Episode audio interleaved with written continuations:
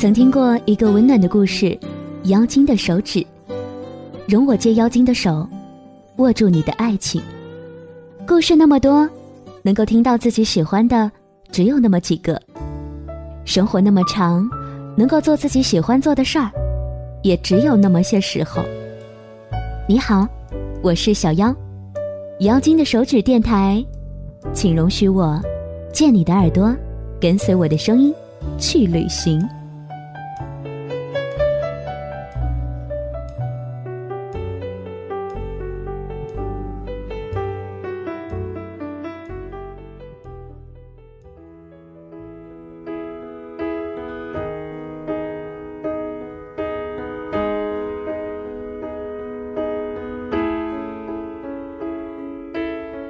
你愿高高在上，悲悯众生，被人敬仰尊崇，还是在泥水当中、雨水当中走一趟，嬉笑怒骂一辈子？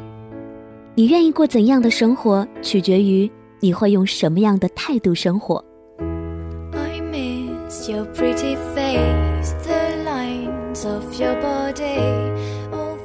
负能量太多，容易打垮我们累积了很久的勇气，于是。正能量成为我们不可或缺的朋友，在我脆弱不堪的时候，在我被现实击溃的时候，在我忽然要忘记我自己的时候，嘿，亲爱的正能量小姐，你大概都不知道我有多么需要你。听灰姑娘的作品，一切都是最好的安排。你好，正能量小姐。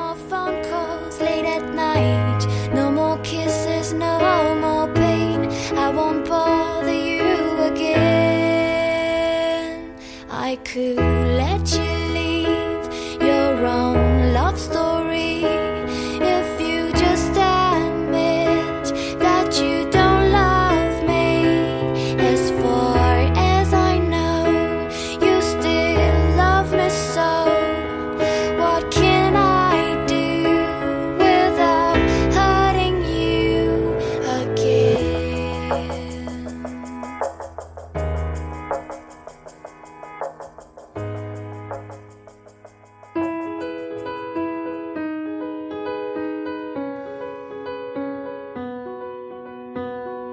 正能量小姐是我的一位朋友，我很喜欢和她聊天，喜欢到什么程度呢？如果说很重要的客户和她同时约我吃饭，我必然会辞掉客户去选她，哪怕少做一单生意，只为多一次和她交流的机会。并非仅仅是我，她身边有许多像我一样的朋友。我们喜欢她，是因为她当真是一个会倾听、会聊天的。正能量小姐，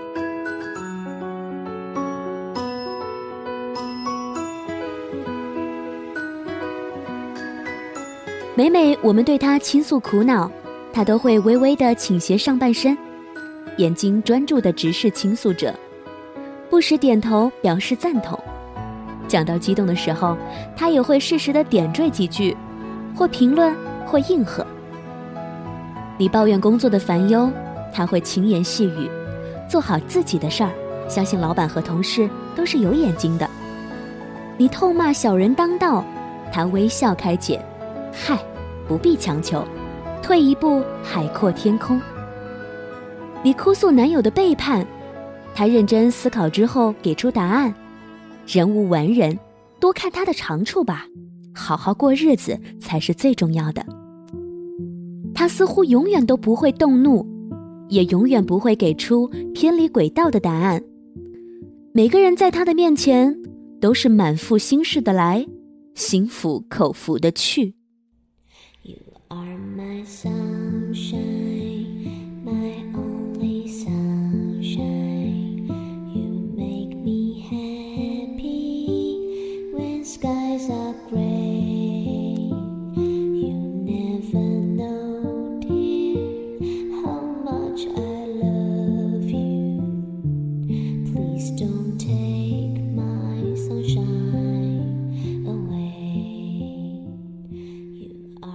他不太喜欢喝酒，即使偶尔喝酒，也会控制自己的酒量。极少有人见过他醉眼迷蒙的样子。他也很少动怒，哪怕谈判的时候对面坐着一个满脑肥肠、满口污言的胖子，他也只是听完对方的口沫横飞的演说，保持脸颊一侧浅浅的酒窝，说：“好的，那期待我们有机会再合作吧。”他对所有的朋友都是一视同仁，无论对方希望努力的成为他的知己，还是转变成为陌生人，对于他来说，似乎关系都不太大。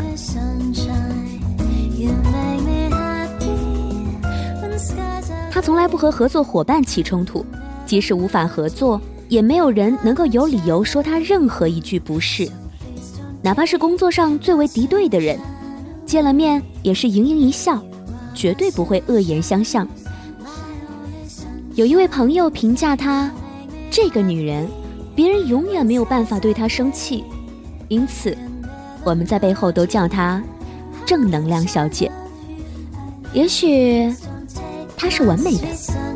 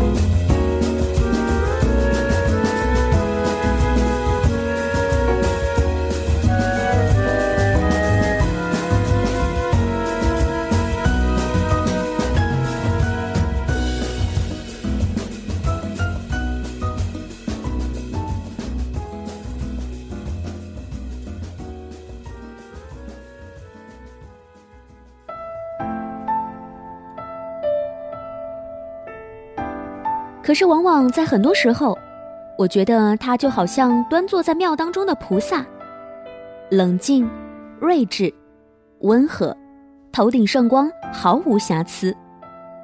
直到终于有一次，他在我的面前倾诉一些内心的苦涩，直到掉下眼泪，我惊呆了，仿佛在听他讲述那些心理波动的那一刻。某个光洁白皙的鸡蛋壳破了一丝丝的裂纹，然而，当你希望从裂纹当中走进他的世界时，他又停下了倾诉。再三询问，也只是顾左右而言他。我曾经对他说：“何必活得如此辛苦呢？”他惊讶的摇头说：“不辛苦，这就是我活着的方式啊，怎么会辛苦呢？”于是我懂了，这样完美无瑕的人生已经成为他的惯性与常态。他只有活在这样的人生里，才会觉得幸福和安全。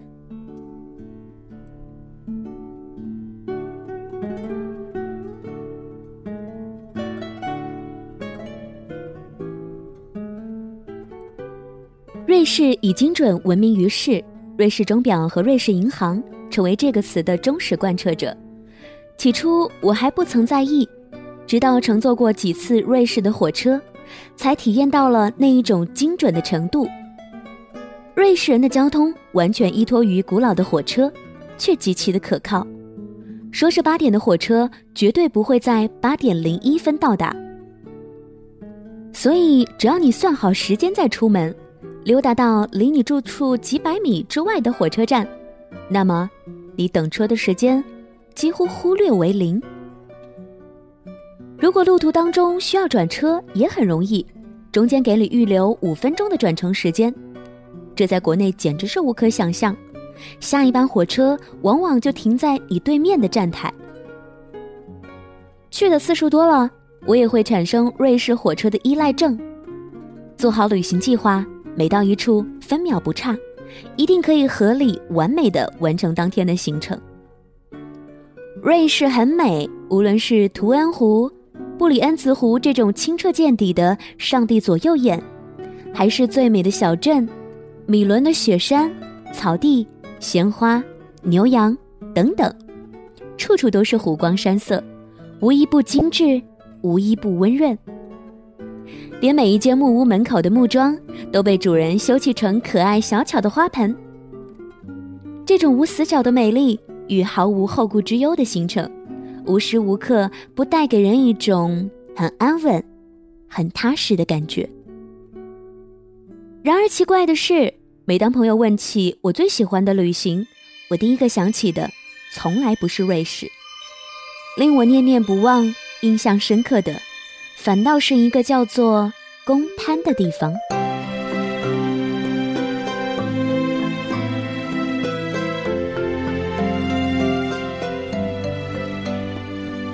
是一个建在乌江峭壁上的古镇，当年是水运重镇，很多运往云贵的货物都在这里上下。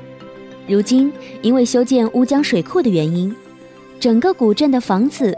被移往上游，早就已经面目全非了。当年我们听到驴友们说出它的别样风情，就一起去了。攀上古镇，到峭壁的地方，看着滚滚江水，我们都不约而同地发出了“哇”的惊叹。没错，那种扑面而来的震撼，无法用美来形容，因为去的时候没有任何的计划，见到了很多不一样的风景。我们游走其中，津津有味，那的确是一次很难忘的旅行。就像走到街边卖水果的奶奶会热情地喊我们：“来来来，姑娘，坐下尝一尝。”这种感觉很亲切。你很难说，你更喜欢哪一种旅行？我常常在想，必然会有很多人喜欢瑞士的完美，然而谁又能说？公摊这种没有经过打磨的直爽的风情，不会让人更加的心动呢？我要一所大房子，有很大的落地窗，洒在地板上，也温暖了我的被子。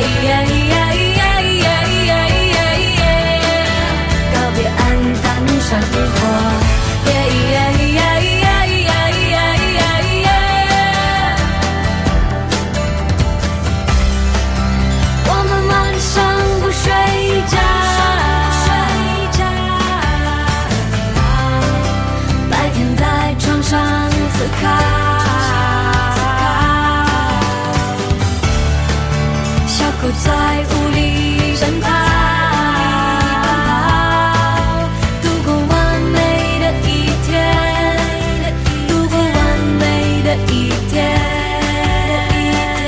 我有一所大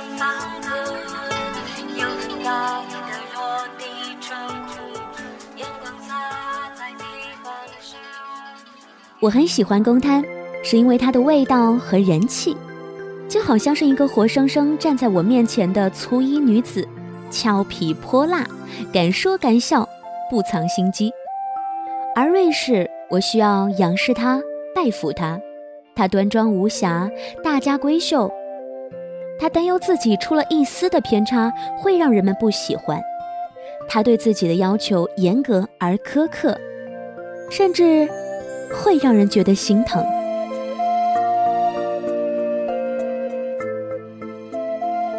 虽然在我的心里面，我会觉得正能量小姐真的是带给身边的人很多的正能量，但。我们终究做不到他的那种活法，所以只好继续过着很娇嗔又很喜欢的生活，在半夜里面打电话讲心事，哭到稀里哗啦；在闺蜜失恋的时候，用力的把她抱进怀里安慰，痛骂男人都不是好东西，和几个好友八卦兮兮的吐槽某某某真的是个奇葩，因为吃醋纠结和爱人大吵一番再和好。路见不平就仗义直言，哪怕是引火烧身。敢爱敢恨，肆意妄为，嬉笑怒骂，淋漓尽致。成不了瑞士，成了公摊，未必不是精彩的一辈子吗？只是，亲爱的正能量小姐，一直都想问问你：如果还有机会，你究竟是想要做阳春白雪、精准无聊的瑞士？还是下里巴人格外风采迷人的公摊呢？你最想成就的是哪一种美丽人生呢？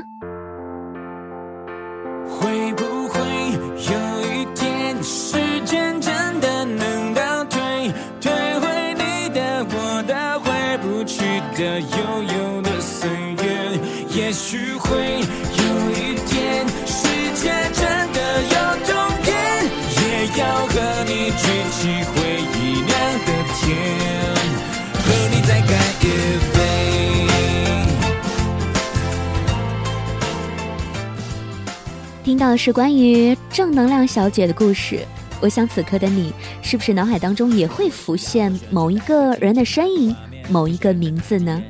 他似乎总是有用不完的正能量，让人讶异，让人惊奇，让人觉得非一般人。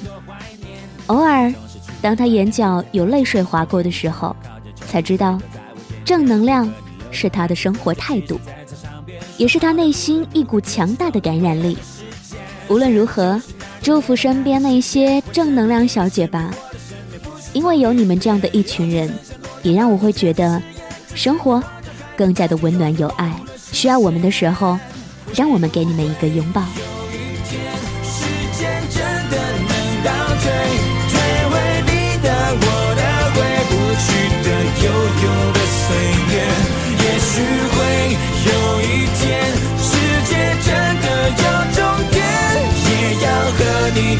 起回忆酿的甜，和你再干一杯。